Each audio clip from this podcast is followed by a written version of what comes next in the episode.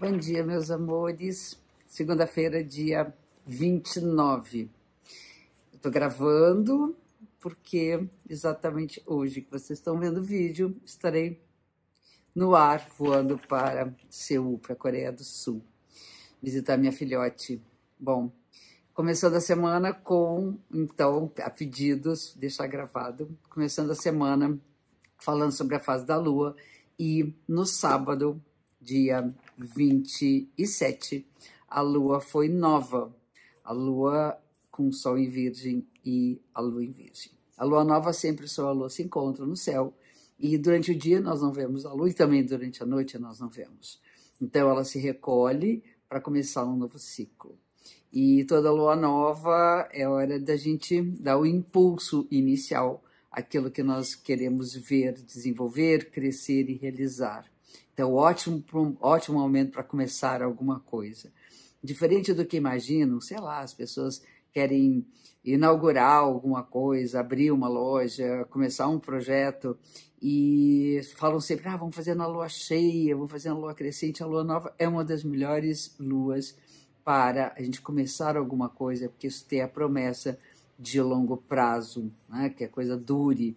E é a semente que é plantada, nós semeamos nossos desejos para ver colher, então, os frutos na lua cheia. No simbolismo da lua cheia. E o Sol e Lua em Virgem, eu queria muito ressaltar a importância que temos que dar à natureza. O signo de Virgem é um signo associado ao meio ambiente, associado a, a tudo que uh, esse planeta oferece de maravilhoso para a gente em termos de flora, de fauna, de, enfim, dessa beleza que é toda a natureza.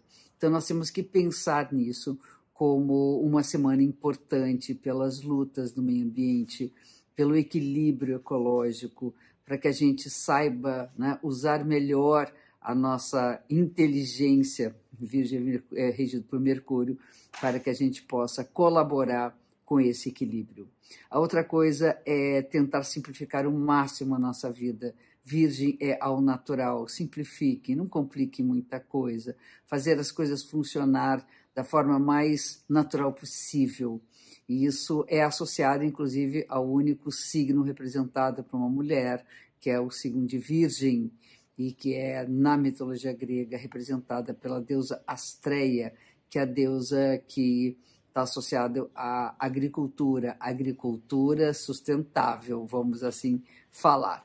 Bom, então começando a semana com a lua nova, e essa semana é um pouco mais calma comparando com a semana passada. Nós temos um aspecto no meio da semana de Marte em favorável, aspecto favorável, fluente com Júpiter, o que significa que a gente pode lutar a gente pode investir energia nos nossos objetivos maiores, nos nossos ideais, naquilo que a gente quer ver de fato resultados lá na frente. Júpiter é o planeta associado a Sagitário, aquele centauro que aponta a flecha para o alto, imaginando que a gente, de fato, tem condições de conquistar ideais elevados. É importante esse aspecto favorável associado às leis, às regras do jogo, para que a gente possa fazer funcionar bem tudo isso. E temos no meio do caminho Mercúrio fazendo aspecto tenso com Júpiter.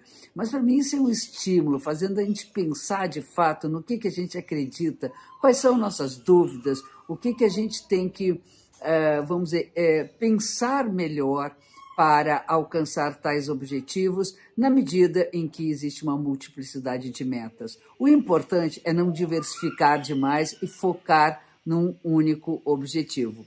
E, e aí, no meio do caminho, para o seu dia que não é tão tenso, nós temos o Marte, no, o, desculpa, o Mercúrio no aspecto favorável com Marte, que é a cabeça bem direcionada para aquilo que a gente quer e ver acontecer, nossas energias bem acionadas, nossa mente muito desperta. Então, eu acho que essa dispersão, talvez ela até seja uma espécie de tempero nesse momento importante que é a gente pensar realmente que existem ideais mais elevados e que a gente deve buscar viver de acordo com eles, certo?